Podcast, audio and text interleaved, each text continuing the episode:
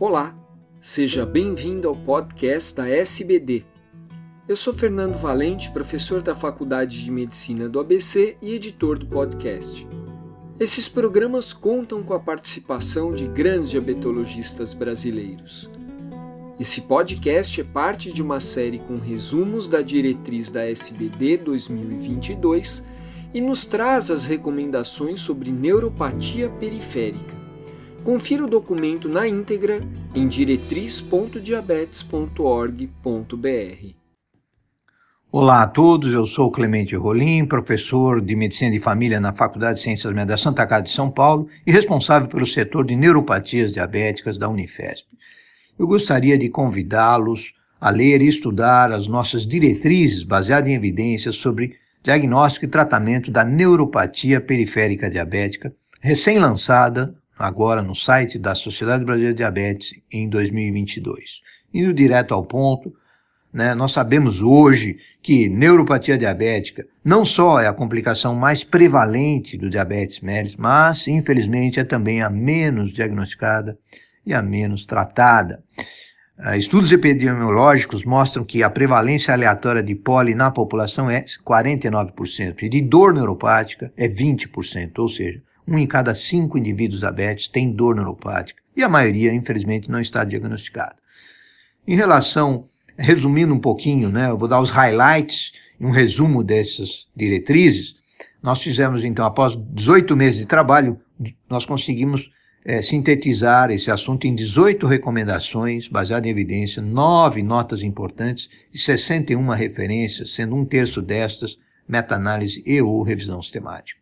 Em relação às notas importantes, são coisas mais práticas, né? Está em azul, né, na, na, no site da SBD. Essas notas, atentem para a nota número 3 e número 6. A número 3 fala dos novos testes diagnósticos para rastreio que estão chegando em nosso meio. E a nota número 6 sobre dicas práticas para o tratamento da neuropatia diabética dolorosa. Já as recomendações, né? Vamos começar pelas recomendações é, baseada em evidências sobre rastreio e diagnóstico. É, nós preconizamos, após é, uma meta-análise, revisão sistemática, que o, o ideal é você, para fazer rastreio populacional de neuropatia, você avaliar uma fibra grossa e uma fibra fina, ou seja, o biotesiômetro aliado com a sensibilidade térmica, a sensibilidade é 85%. Já para o diagnóstico definitivo da neuropatia diabética, preconiza-se o NDS, Neuropathy Disability Score, validado em português, aliás, né, pelo Dr. Rodrigo Moreira, uh, que é o score de comprometimento neuropático, cuja especificidade é 100% e sensibilidade 89%. Uh, vocês podem encontrar isso nas recomendações 2 e 4. Já em relação ao tratamento, é aqui que realmente há algumas novidades importantes e interessantes. Em relação ao tratamento, né? Ah, nós é, dividimos em três princípios o tratamento da neuropatia diabética.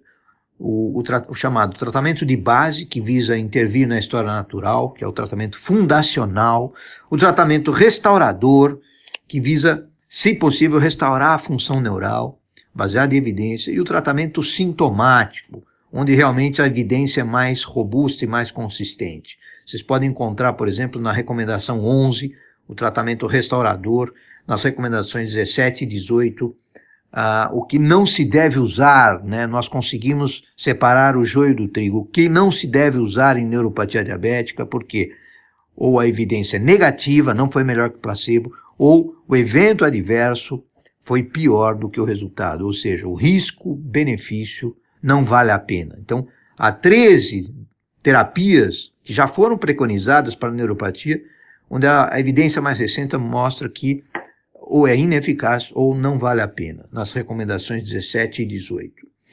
Ah, outro aspecto é, relevante né, em relação a essa, é, essa nossa uh, diretrizes, né, é que há pelo menos 14 fenótipos diferentes de apresentação clínica de neuropatia no indivíduo diabético.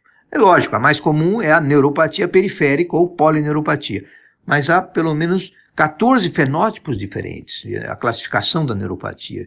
essas neuropatias podem acometer mais frequentemente o diabético do que o não diabético, por exemplo, túnel do carpo, o pé caído do, do diabético, mononeuropatia do fibular, radiculoneuropatia, né, e assim por diante. Ah, eu gostaria de, de destacar, né, já terminando, né, um aspecto bastante relevante.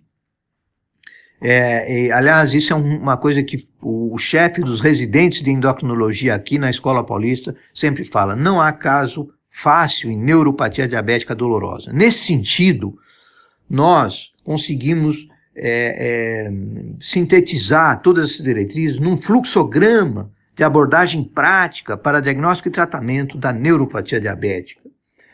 Ah, em suma, neuropatia diabética é hoje uma complicação crônica extremamente dinâmica do diabetes mellitus, com a possibilidade real de reversão e de estabilização, se diagnosticada precocemente. Aliás, como dizia né, o genial e saudoso professor Decour, o melhor tratamento começa sempre com um bom diagnóstico.